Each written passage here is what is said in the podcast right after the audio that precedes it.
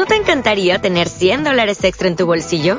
Haz que un experto bilingüe de TurboTax declare tus impuestos para el 31 de marzo y obtén 100 dólares de vuelta al instante. Porque no importa cuáles hayan sido tus logros del año pasado, TurboTax hace que cuenten. Obtén 100 dólares de vuelta y tus impuestos con 100% de precisión. Solo con Intuit TurboTax. Debes declarar para el 31 de marzo. Crédito solo aplicable al costo de la presentación federal con TurboTax Full Service. Oferta sujeta a cambios o cancelación en cualquier momento. Capítulo 18 Por fortuna, no obligaron a Dorian a entretener nuevamente a Edion, y lo vio poco fuera de las cenas de Estado y las juntas, en las cuales el general fingía que él no existía. Vio poco a Chaol, también, lo cual fue un alivio dado lo incómodas que se habían vuelto sus conversaciones últimamente pero había empezado a entrenar con los guardias en las mañanas. Era casi tan divertido como recostarse en una cama de clavos al rojo vivo, pero al menos le daba algo que hacer con la energía inquieta y ansiosa que lo perseguía día y noche. Eso sin mencionar todas las cortadas, raspones y torceduras que le daban una excusa para ir a las catacumbas de los sanadores. Sorscha, al parecer, se había percatado de su horario de entrenamiento y su puerta siempre estaba abierta cuando él llegaba.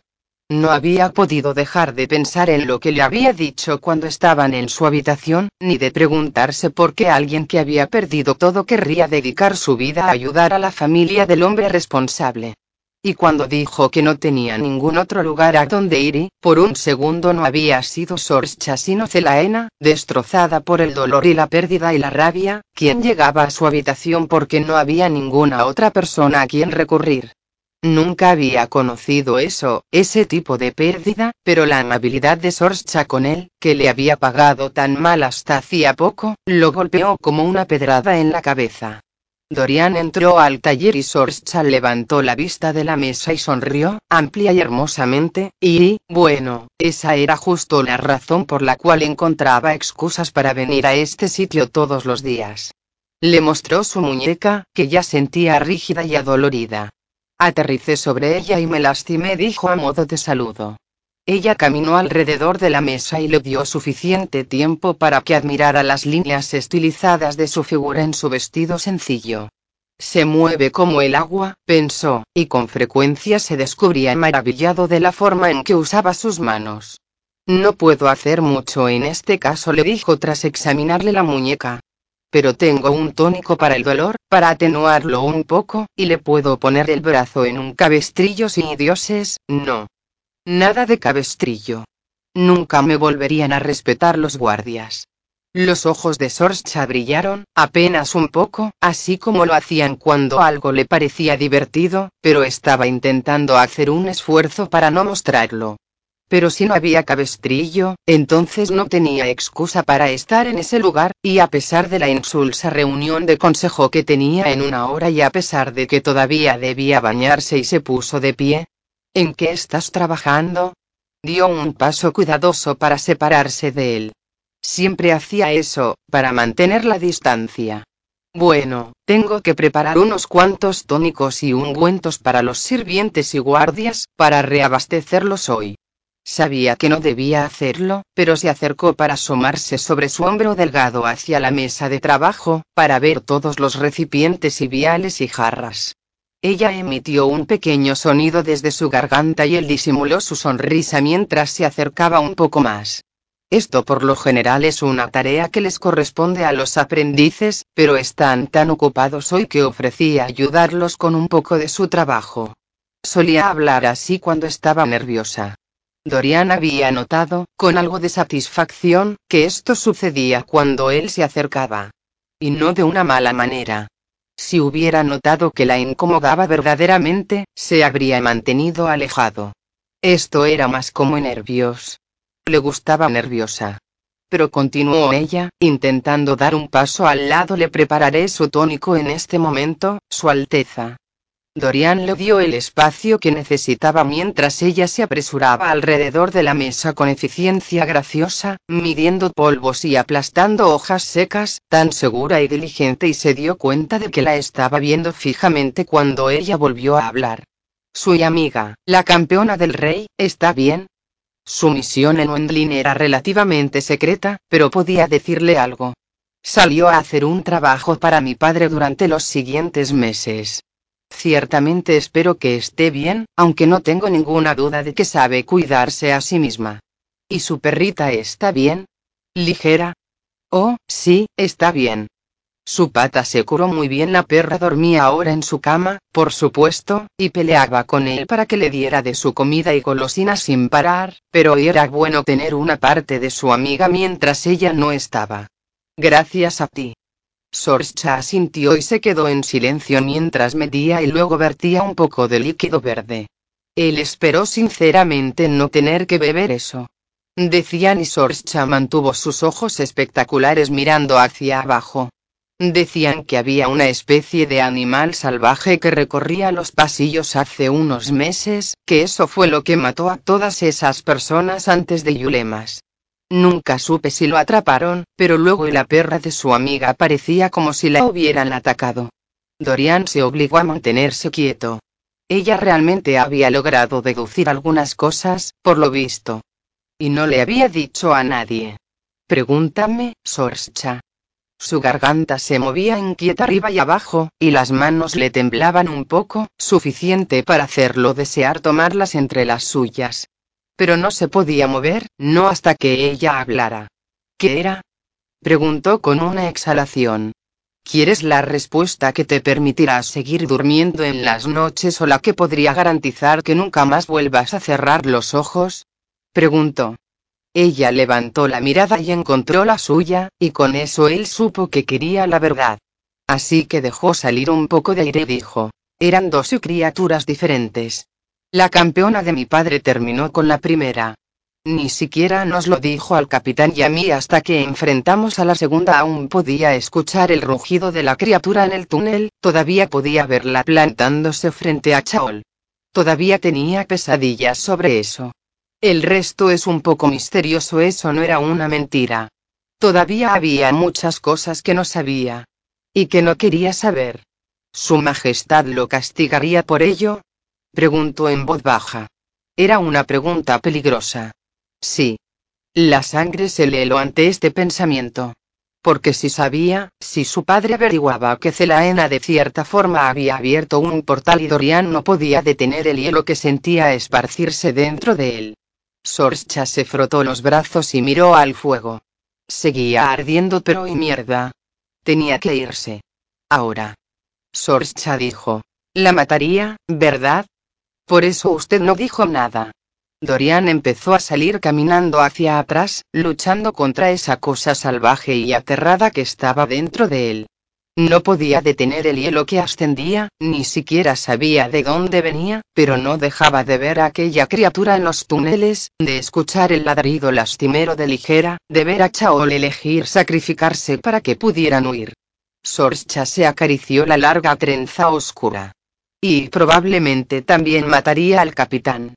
Su magia hizo erupción. Después de que Sorscha se vio obligada a esperar en la oficina abarrotada durante 20 minutos, Amity finalmente apareció. Traía el cabello anudado en un moño apretado que hacía que sus facciones se vieran aún más severas. Sorscha dijo sentándose frente a su escritorio y frunciendo el ceño.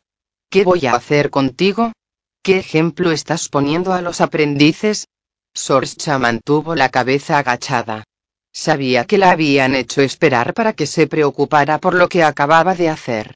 Volcar accidentalmente su mesa de trabajo y destruir no solo incontables horas y días de trabajo, sino también una buena cantidad de herramientas y contenedores costosos. Me resbalé y se me cayó un poco de aceite y olvidé limpiarlo. A mí chasqueó la lengua. La limpieza, Sorscha, es una de nuestras mayores cualidades. Si no puedes mantener tu área de trabajo limpia, ¿cómo se te puede confiar que trates a nuestros pacientes?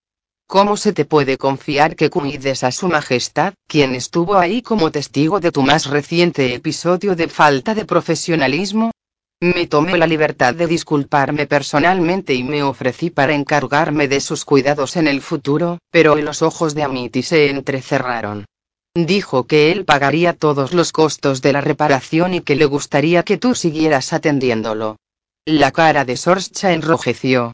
Todo había sucedido muy deprisa. Cuando el golpe de hielo y viento y algo más se abalanzó hacia ella, su grito se cortó por el golpe de la puerta que se cerró. Eso probablemente les salvó la vida, pero lo único que pudo pensar fue quitarse del camino. Así que se agachó bajo la mesa, con las manos sobre la cabeza, y se puso a rezar. Podría haberlo considerado una ráfaga de viento, tal vez se habría sentido un poco ridícula si los ojos del príncipe no hubieran parecido brillar en ese momento, justo antes del viento y el frío, si no fuera porque los vidrios de la mesa se habían roto, si no fuera porque el hielo había cubierto el piso, si él no hubiera permanecido en su lugar, sin hacerse ningún daño. No era posible. El príncipe y se escuchó un horrible sonido de alguien que se ahogaba y luego Dorian estaba de rodillas, mirando bajo la mesa de trabajo. Sorscha. Sorscha. Ella se quedó mirándolo con la boca abierta, incapaz de encontrar palabras. Amity tamborileó con sus dedos largos y huesudos sobre el escritorio de madera. Perdóname por ser directa, dijo, pero Sorscha sabía que a la mujer no le importaban nada los modales. Pero también debo recordarte que está prohibido interactuar con nuestros pacientes salvo cuando los estamos tratando. No podía haber otra razón por la cual el príncipe Dorian prefiriera los servicios de Sorscha sobre los de Amity, por supuesto. Sorscha mantuvo la mirada en sus manos entrelazadas sobre su regazo. Aún estaban llenas de pequeñas cortadas por las astillas de vidrio. No tienes que preocuparte por eso, Amity. Bien. Detestaría ver comprometida tu posición. Su Alteza tiene cierta reputación con las mujeres, una sonrisita pagada de sí misma. Hay muchas damas hermosas en esta corte. Y tú no eres una de ellas.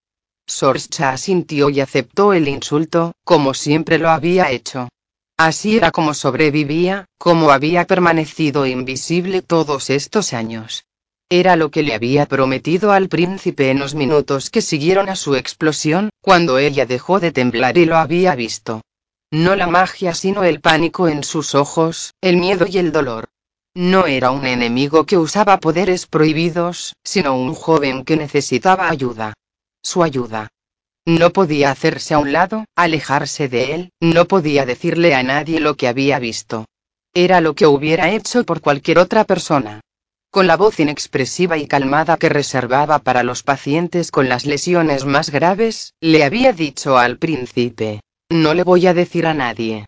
Pero en este momento me va a ayudar a tirar la mesa y luego me va a ayudar a limpiar todo esto. El príncipe solamente se le había quedado viendo. Ella se puso de pie y notó las cortadas delgadas como cabellos que tenía en las manos y que ya empezaban a arderle. No voy a decirle a nadie, repitió y tomó una de las esquinas de la mesa. Sin decir palabra, él fue al otro extremo y la ayudó a poner la mesa de lado. El resto de los frascos y recipientes de cerámica cayó al suelo. Para el mundo, parecería un accidente, y Sorscha fue a un rincón para tomar la escoba.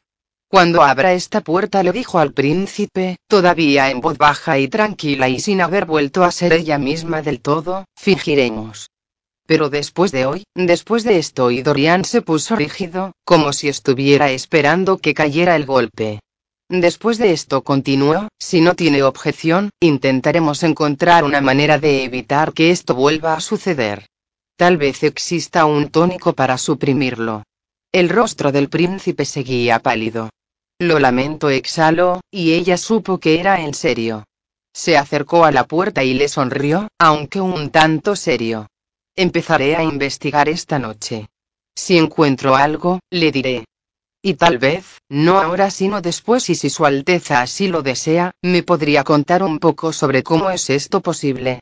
Me ayudaría no le permitió contestar que sí y abrió la puerta, regresó al desastre y dijo, un poco más fuerte de lo normal. Lo siento mucho, Su Majestad y había algo en el piso y me resbalé y a partir de ese momento, había sido sencillo.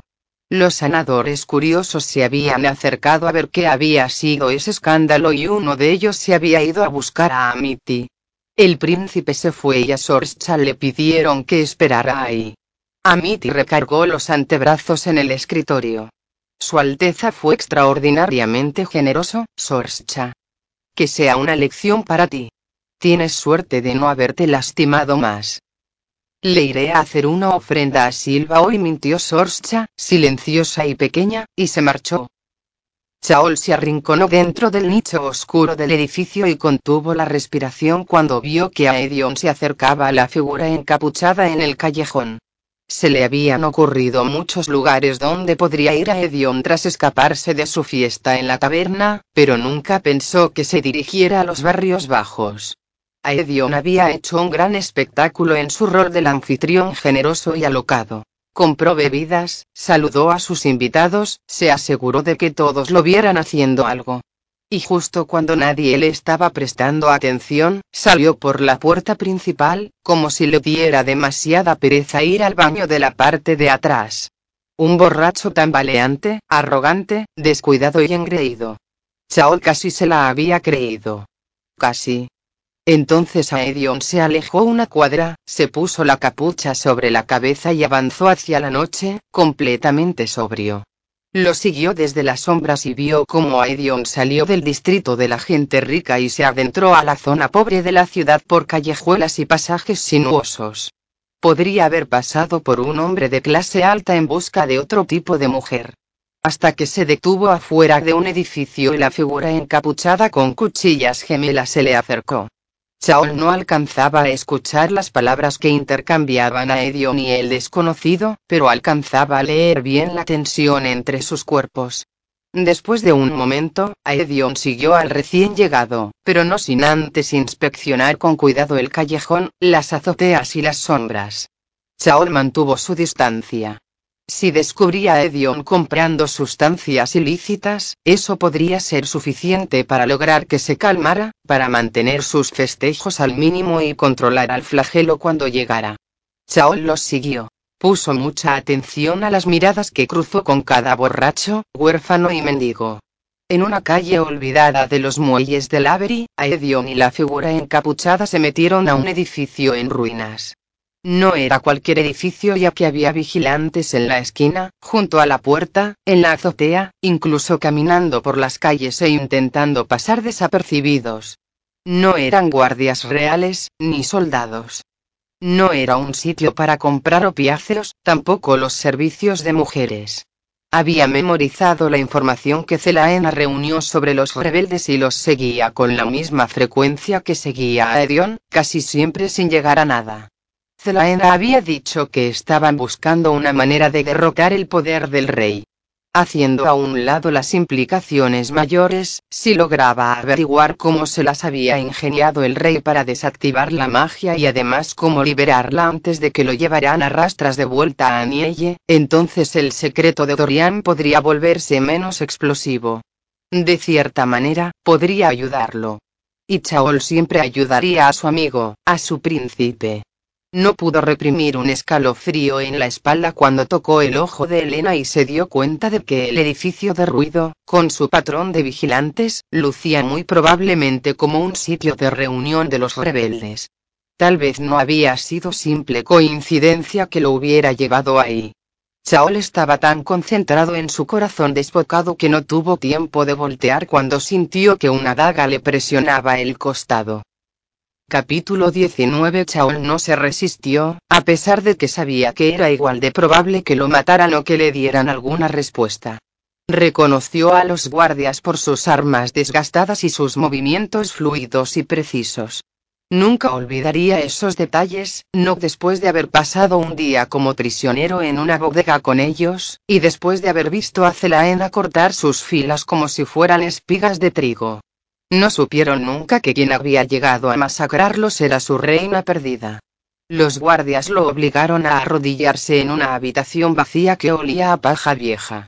Chaol miró hacia arriba y vio a Edion y un viejo de aspecto familiar que lo estudiaban. Era el que le había rogado a Zelaena que se detuviera esa noche en la bodega. El viejo no tenía nada notable. Sus ropas estaban desgastadas y eran ordinarias, era delgado pero todavía no se veía marchito. Junto a él estaba un joven que Chaol reconoció por su risa queda y feroz, el guardia que lo había desafiado cuando fue su prisionero. Tenía cabello oscuro que le llegaba al hombro y le colgaba alrededor del rostro. Su aspecto era más cruel que apuesto, en especial por la horrenda cicatriz que dividía su ceja y corría hacia abajo de su mejilla.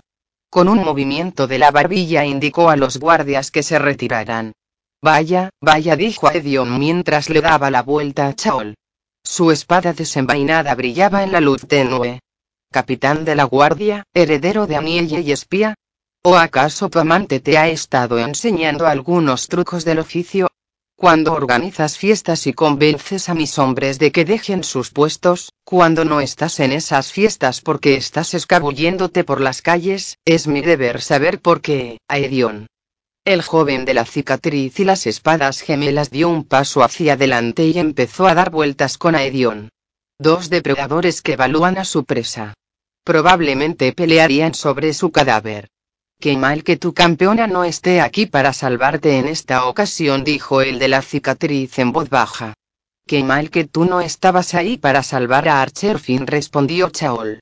Se vio cómo se abrieron las fosas nasales del joven y la furia destelló en sus astutos ojos color marrón, pero permaneció en silencio y el viejo levantó la mano. ¿Te mandó el rey? Vine por él. Chaol movió la barbilla en dirección a Edion pero he estado buscándolos a ustedes dos, y a su grupito también. Ambos están en peligro. Desconozco que quiera Edion, pero no importa que les ofrezca, sepan que el rey lo tiene muy controlado. Tal vez esa muestra de honestidad le compraría lo que necesitaba. Confianza e información. Pero a Edion ladró de risa. ¿Qué? Sus compañeros voltearon hacia él con las cejas arqueadas. Chaol miró el anillo en el dedo del general. No estaba equivocado. Era idéntico a los que tenían el rey, Perrington y algunos más. Aedion detectó la mirada de Chaol y dejó de circular. Por un momento, el general se le quedó viendo con un veloz destello de sorpresa y diversión en su rostro. Entonces, Aedion ronroneó. Has resultado ser un hombre mucho más interesante de lo que pensaba, capitán. Explícate, Aedion dijo el viejo suavemente pero no con debilidad. Aedion sonrió ampliamente y se quitó el anillo negro del dedo. El día que el rey me dio la espada de Orin también me ofreció un anillo. Gracias a mi ascendencia, mis sentidos son y más agudos. Pensé que el anillo tenía un olor extraño y sabía que solo un tonto aceptaría ese tipo de regalo de su parte. Así que hice una réplica. El auténtico lo lancé al mar pero siempre me había preguntado qué hacía, dijo pensativo mientras lanzaba el anillo con una mano y lo atrapaba. Parece ser que el capitán lo sabe, y que no está de acuerdo.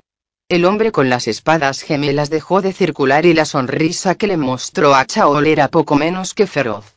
Tienes razón, Aedion dijo sin quitarle los ojos de encima a Chaol. Es más interesante de lo que parece. Aedion se guardó el anillo como si fuera y como si en realidad fuera falso. Y Chaol se dio cuenta de que había revelado mucho más de lo que tenía intención de hacer. Aedion empezó a dar vueltas otra vez. El hombre de la cicatriz hacía eco a sus movimientos ágiles. Una correa mágica, aunque ya no queda magia, dijo el general. Y sin embargo, de todas formas me seguiste, creyendo que estaba bajo el hechizo del rey. ¿Pensabas que podrías usarme para ganarte a los rebeldes? Fascinante. Chaol mantuvo la boca cerrada. Ya había dicho suficiente para condenarse.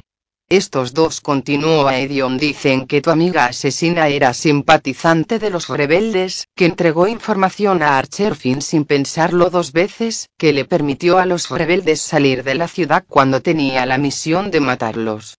Ella te dijo sobre los anillos del rey o tú descubriste ese trocito de información por tu cuenta. Exactamente qué es lo que sucede en ese palacio de cristal cuando el rey no está prestando atención. Chaol se tragó su respuesta. Cuando quedó claro que no iba a hablar, Aedion sacudió la cabeza. Ya sabes cómo tiene que terminar esto, dijo Aedion, y su voz ya no tenía ni un rastro de burla. Solo había una frialdad calculadora. El verdadero rostro del lobo del norte. Yo lo veo de la siguiente manera. Tú firmaste tu propia sentencia de muerte cuando decidiste seguirme, y ahora que sabes eso y tienes dos opciones, capitán. Podemos torturarte hasta que nos lo digas y luego te mataremos, o nos puedes decir lo que sabes y lo haremos rápidamente. De la manera menos dolorosa posible, por mi honor. Dejaron de dar vueltas. Chaol ya se había enfrentado a la muerte varias veces en los últimos meses. Se había enfrentado a ella y había lidiado con ella. Pero esta muerte, donde Zelaena y Dorian y su madre nunca sabrían lo que había sido de Eli, le repugnaba de cierta forma. Lo encolerizaba. Aedion dio un paso hacia el lugar donde Chaol estaba hincado. Podía eliminar al de la cicatriz y luego esperar que pudiera enfrentar a Edion, o al menos escapar. Pelearía, porque esa era la única manera en que podía aceptar este tipo de muerte. La espada de Aedion estaba lista, la espada que le pertenecía a Zelaena por sangre y por derecho. Chaol había asumido que era un carnicero de doble cara. Aedion era un traidor. Pero no de Terrasen.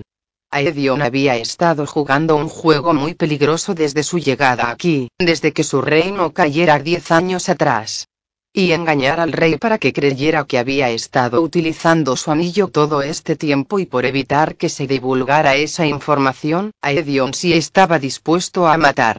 Sin embargo, había otra información que Chaol podía usar, tal vez, para salir vivo de esto. Independientemente de lo destrozada que estaba al irse, Zelaen ahora estaba segura. Estaba lejos de Adarlan. Pero Dorian, con su magia, con la amenaza que representaba en secreto, no lo estaba. Aedion respiró, preparándose para matarlo. Mantener protegido a Dorian era lo único que le quedaba, lo único que en realidad había importado siempre. Si estos rebeldes sabían algo, cualquier cosa sobre la magia que pudiera ayudar a liberarla, si pudiera usar a Edion para conseguir esa información era un riesgo, el mayor riesgo que había tomado. Aedion levantó su espada. Con una oración silenciosa para pedir perdón, Chaol miró directamente a Aedion. Aelin está viva. Aedion Ashriver había sido llamado lobo, general, príncipe, traidor y asesino. Y era todo eso y más. Mentiroso, embustero y estafador eran sus calificativos favoritos, los títulos que solo conocían los más cercanos a él. La puta de Adarlan, así es como lo llamaban quienes no lo conocían. Era verdad, de muchas maneras era verdad y a él nunca le había importado, no en realidad. Le había permitido mantener el control en el norte, mantener el derramamiento de sangre al mínimo y mantener una mentira. La mitad del flagelo eran rebeldes y la otra mitad eran simpatizantes. Muchas de sus batallas en el norte habían sido fingidas. El número de muertos era un engaño y una exageración, al menos cuando los cuerpos se levantaban del campo de batalla en la oscuridad y se iban a casa con sus familias. La puta de Adarlan. No le había importado. Hasta ahora. Primo. Ese era su título más querido. Primo, pariente, protector. Esos eran los nombres secretos que guardaba muy dentro de sí, los nombres que se susurraba a sí mismo cuando el viento del norte aullaba a través de las Stagorns. A veces ese viento sonaba como los gritos de su gente cuando la llevaban al matadero. Y a veces sonaba como a Elin. A Elin, a quien él amaba, quien debería haber sido su reina, y a quien él algún día le había hecho el juramento de sangre. Sobre los tablones de madera podrida de un muelle vacío en los barrios bajos, Aedion permanecía de pie y miraba hacia el Avery. El capitán estaba a su lado y escupía sangre al agua tras la golpiza que le había dado Brock, el conspirador más reciente de Aedion, y otro más que se levantaba de la tumba. Ren, heredero y señor de Ayesbrock, había entrenado con Aedion cuando era niño, y en algún momento había sido su rival. Diez años atrás, Ren y su abuelo, Murtaugh, habían escapado de la matanza gracias a una distracción que iniciaron los padres de Ren, que les costó la vida y le provocó a Ren la horrible cicatriz que le atravesaba la cara. Pero Aedion no lo sabía. Pensaba que todos habían muerto, y se sorprendió al saber que ellos eran el grupo rebelde secreto que buscó a su llegada a Riftol. Había escuchado los rumores que decían que Aelin estaba viva y que estaba reuniendo un ejército y se había arrastrado desde el norte para llegar al fondo de esto y destruir a los mentirosos, preferiblemente cortándolos en pedacitos. El llamado del rey había sido una excusa conveniente. Ren y Murtaugh admitieron al instante que los rumores los había esparcido un exmiembro del grupo rebelde.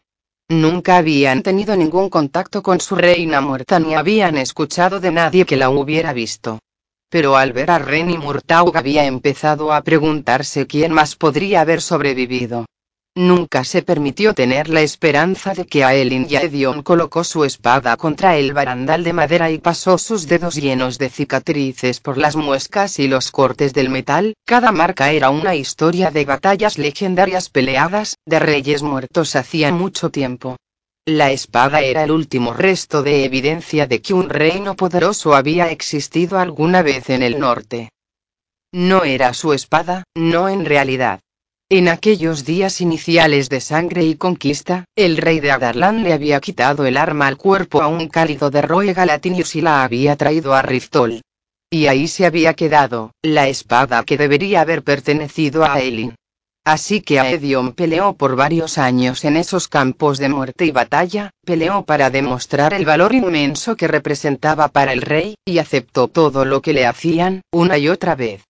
Cuando él y el flagelo ganaron la primera batalla, el rey lo proclamó el lobo del norte y le ofreció una recompensa. Aedion pidió la espada.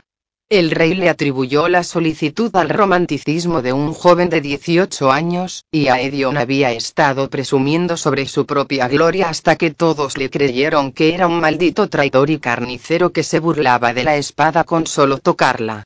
Pero ganar la espada de vuelta no borró su fracaso. A pesar de que tenía 13 años, y a pesar de que estaba a 65 kilómetros de distancia Norin cuando asesinaron a Aelin en la casa de campo, él debería haberlo evitado. Lo habían enviado a las tierras de ella después de la muerte de su madre para convertirse en la espada y el escudo de Aelin, para servir en la corte que se suponía que ella gobernaría, esa niña de reyes. Así que él debería haberse ido cabalgando cuando el castillo explotó con la noticia de que habían asesinado a Orlonga Latinius. Para cuando salieron, Roe, Evalin y Aelin ya habían muerto.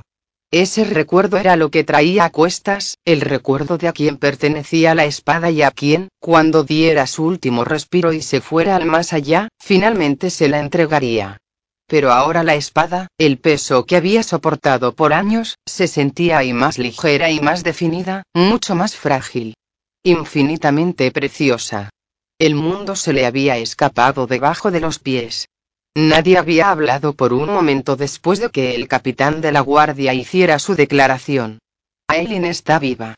Entonces el capitán había dicho que solo hablaría con Aedion al respecto. Solo para demostrar que no habían estado fingiendo cuando hablaron de torturarlo, Ren lo golpeó con una precisión fría que Aedion admiró a regañadientes, pero el capitán aceptó los golpes.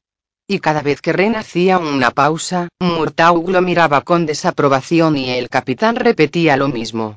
Cuando quedó claro que el capitán solo se lo diría a Edion o moriría, el general le ordenó a Ren que se detuviera. El heredero de Ayasbrook se Cristo, pero Aedion ya había lidiado con muchos jóvenes como él en los campos de batalla. Nunca hacía falta mucho para que obedecieran. Aedion lo miró con severidad durante una pausa larga y Ren se detuvo.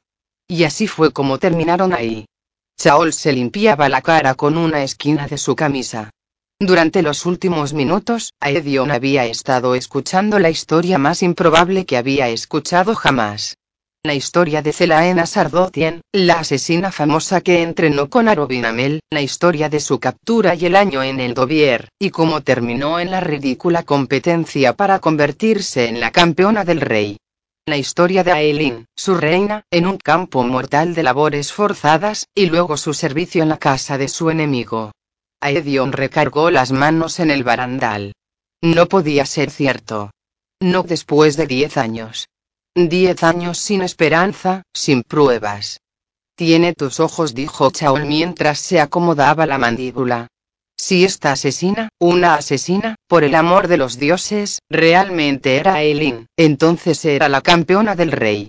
Entonces del capitán era la y la enviaste a Wendlin, dijo Edion con la voz quebrada. Las lágrimas vendrían después. En este momento, estaba vacío. Eviscerado. Cada mentira, cada rumor y acción y fiesta que había organizado, cada batalla, real o falsa, cada vida que había tomado para que otros pudieran vivir y cómo se lo podría explicar a ella. La puta de Adarlan. Yo no sabía quién era. Solo pensé que estaría más segura allá por lo que es. Espero que estés consciente de que solo me has dado una mayor razón para matarte, dijo Edion con la mandíbula apretada. ¿Tienes idea del riesgo que asumiste al contármelo? Yo podría estar trabajando para el rey, tú pensabas que yo estaba bajo su poder, y la única prueba que tenías en contra de eso fue una historia que te conté rápidamente. Es casi como si la hubieras matado tú mismo. Idiota, idiota, estúpido y descuidado, pensó Edion. Pero el capitán aún tenía cierta ventaja en esta situación. El capitán noble del rey, que ahora estaba caminando hacia la traición. Se había preguntado sobre las lealtades del capitán cuando Ren le contó sobre el involucramiento de la campeona del rey con los rebeldes pero y maldición. Aileen. Aileen era la campeona del rey, Aileen había ayudado a los rebeldes y luego había destripado a Archer Finn. Se le empezaron a doblar las rodillas pero se tragó el asombro, la sorpresa, el terror y un destello de deleite. Sé que fue un riesgo, dijo el capitán.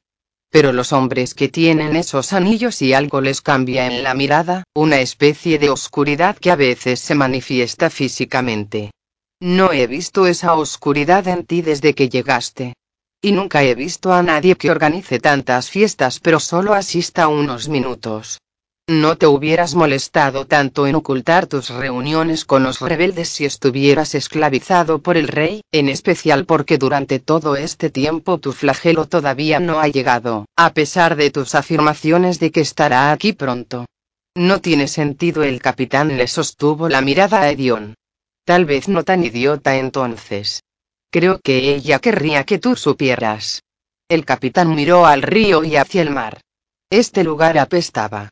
Aedion había olido y visto cosas mucho peores en los campamentos de guerra, pero los barrios bajos de Renaril ciertamente se les acercaban. Y la capital de Terrasen, Orint, con su torre alguna vez brillante y que ahora era solamente un trozo de roca blanca lleno de suciedad, estaba ya en camino a caer en este nivel de pobreza y desesperanza. Pero tal vez, un día, pronto Yaelin estaba viva. Viva y tan asesina como él, y trabajando para el mismo hombre. ¿El príncipe lo sabe? preguntó a Edion. Nunca había podido hablar con el príncipe sin recordar los días anteriores a la caída de Terrasen. Nunca había podido ocultar ese odio. No. Ni siquiera sabe por qué la mandé a Wendlin. O que ella es y que ustedes dos son hadas. Aedion nunca había poseído ni una fracción del poder que ardía dentro de las venas de ella, que había quemado bibliotecas y causado tanta preocupación general que se había hablado en aquellos meses antes de que el mundo se fuera al infierno, de enviarla a alguna parte donde pudiera aprender a controlarlo. Había escuchado un debate sobre si se le enviaría a varias academias o con tutores en tierras lejanas, pero nunca con la tía Maeve, que esperaba como araña en su telaraña para ver qué era lo que había sido de su sobrina. Y sin embargo, había terminado en Wendling, en el umbral de la puerta de su tía. Maeve quizá nunca había sabido o nunca le habían importado los dones que él había heredado. No, lo único que él tenía eran algunos de los rasgos físicos de sus parientes inmortales. Fortaleza, rapidez, oído agudo, buen olfato. Eso lo convertía en un adversario formidable en el campo de batalla y le había salvado la vida más de una vez. Le había salvado el alma, si el capitán tenías razón sobre esos anillos. ¿Va a regresar? Preguntó a Edion en voz baja. La primera de una infinidad de preguntas que tenía para el capitán ahora que había demostrado ser más que un sirviente inútil del rey. Había suficiente agonía en la mirada del capitán como para indicarle a Edion que la amaba. Lo supo, y sintió un tirón de celos, aunque fuese tan solo porque el capitán sí la conocía bien. No lo sé, admitió Chaol. Si no hubiera sido su enemigo, Edion habría respetado al hombre por el sacrificio que implicaba pero Aileen tenía que regresar. Regresaría. A menos que ese regreso solo le ganara una caminata hacia el matadero. Ya se encargaría de ir poniendo en orden cada una de sus ideas descabelladas cuando estuviera a solas. Se sostuvo del barandal húmedo con más fuerza, resistiéndose a su necesidad de hacer más preguntas. Pero entonces el capitán lo miró profundamente, como si pudiera ver a través de todas las máscaras que Aedion hubiera usado en la vida. Por un instante, Aedion consideró atravesar al capitán con su espada y tirar el cuerpo al Avery, a pesar de la información que poseía. El capitán también miró la espada y Aedion se preguntó si estaría pensando lo mismo, arrepintiéndose de su decisión de confiar en él. El capitán debería arrepentirse, debería maldecirse por ser un idiota. Aedion dijo. ¿Por qué estabas siguiendo a los rebeldes? Porque pensé que podrían tener información valiosa. Tendría que ser verdaderamente valiosa, entonces, si se arriesgó a revelarse como un traidor para obtenerla. Aedion había estado dispuesto a torturar al capitán, a matarlo incluso. Había hecho cosas peores antes. Pero torturar y matar al amante de su reina no sería muy bueno si es que y cuando regresara. Y el capitán ahora era su mayor fuente de información. Quería saber más sobre Aileen, sobre sus planes, sobre cómo era y cómo podría encontrarla. Quería saberlo todo. Cualquier cosa. En especial dónde estaba ahora el capitán en el tablero de juego y lo que el capitán sabía sobre el rey. Así que Aedion dijo, Cuéntame más sobre esos anillos. Pero el capitán sacudió la cabeza y respondió, Quiero hacer un trato contigo. Capítulo 20 El ojo morado se seguía viendo grotesco, pero mejoró en el transcurso de la siguiente semana mientras Zelaena trabajaba en las cocinas, fracasando en sus intentos por transformarse ante Rowan, y en general evadía a todos. Las lluvias primaverales habían llegado para quedarse y la cocina estaba llena todas las noches, así que Celaena empezó a comer a la sombra de los escalones y llegaba justo antes de que el guardián de las historias empezara a hablar. Guardián de las historias, eso era Embris, un título de honor entre hadas y humanos en Wendling. Significaba que cuando él empezaba a contar una historia, uno debía callarse y sentarse. También significaba que era una biblioteca ambulante de las leyendas y mitos del reino. Para entonces, Zelaena ya conocía a la mayoría de los residentes de la fortaleza, aunque fuera solo en el sentido de que sabía qué rostro correspondía a qué nombre. Los había observado por instinto, para aprender sobre sus alrededores, sus enemigos y amenazas potenciales. Sabía que ellos también la observaban cuando pensaban que no estaba prestando atención. Todo rastro del arrepentimiento que pudo llegar a sentir por no acercarse a ellos acabó desapareciendo porque nadie se tomó tampoco la molestia de acercársele. La única persona que hizo el intento fue Luca, quien seguía empeñado en hacerle preguntas a Celaena mientras trabajaban, y hablaba sin parar sobre su entrenamiento, sobre chismes de la fortaleza, sobre el clima. Solo en una ocasión le habló sobre algo distinto, una mañana en que le había costado un esfuerzo descomunal separarse de su cama y solo la cicatriz de la palma de su mano la convenció de plantar los pies en el piso helado. Había estado lavando los platos del desayuno mientras miraba por la ventana sin decir una palabra, con los huesos demasiado pesados, cuando Luca metió una olla al fregadero y dijo en voz baja, durante mucho tiempo, no pude hablar sobre lo que me pasó antes de llegar aquí. Hubo algunos días que no pude hablar para nada. Tampoco podía levantarme de la cama. Pero si alguna vez necesitas hablar, o si necesitas y ella lo silenció con una mirada larga. Y él no había vuelto a decir nada parecido a eso desde entonces. Afortunadamente, Embris le dio su espacio mucho espacio, en especial cuando Malakai llegó durante el desayuno para asegurarse de que Zelaena no hubiera causado ningún problema. Por lo general evitaba prestar atención a otras parejas de la fortaleza, pero aquí, donde no podía irse y odiaba su cercanía, la manera en que le brillaban los ojos a Malakai cada vez que lo veía. Lo odiaba tanto que casi se ahogaba. Nunca le preguntó a Rowan por qué él también venía a escuchar las historias de Emrys. En lo que concernía a ellos dos, el otro no existía aparte del tiempo del entrenamiento. Entrenamiento era una palabra generosa para describir lo que estaban haciendo, ya que ella no había logrado nada. No se había transformado ni una sola vez. Él gruñía y se burlaba y resoplaba, pero Zelaena no lograba hacerlo. Todos los días, siempre después de que Rowan desaparecía por unos momentos, lo intentaba, pero y nada. Rowan amenazaba con arrastrarla nuevamente a los túmulos, ya que eso parecía ser lo único que desencadenaba algún tipo de respuesta, pero había dejado de hacerlo, para su sorpresa, cuando ella le dijo que se cortaría su propio cuello antes de volver a entrar a ese lugar. Así que se insultaban, se quedaban sentados en un silencio taciturno en las ruinas del templo y ocasionalmente tenían un encuentro de esos gritos silenciosos.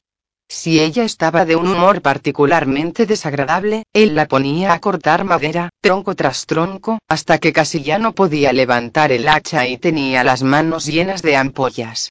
Si iba a estar enojada con todo el maldito mundo, dijo, si iba a hacerlo perder su tiempo sin transformarse, al menos podría ser útil de alguna manera.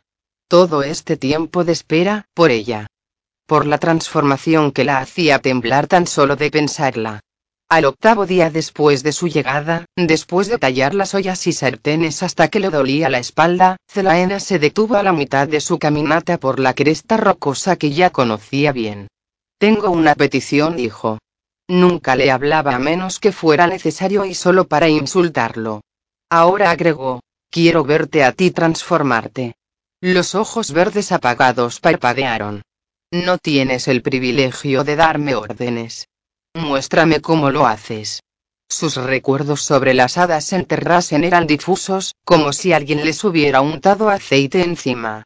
No podía recordar ver a alguno transformándose, qué sucedía con su ropa, qué tan rápido era y él se quedó mirándola como diciendo solo por una vez y entonces y una especie de destello de luz, una onda de color y un halcón apareció aleteando en el aire, dirigiéndose hacia la rama más cercana.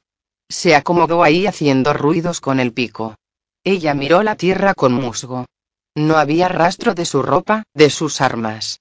Le había tomado apenas poco más que unos latidos del corazón. Él lanzó un grito de batalla y se le abalanzó con las garras dirigidas a sus ojos.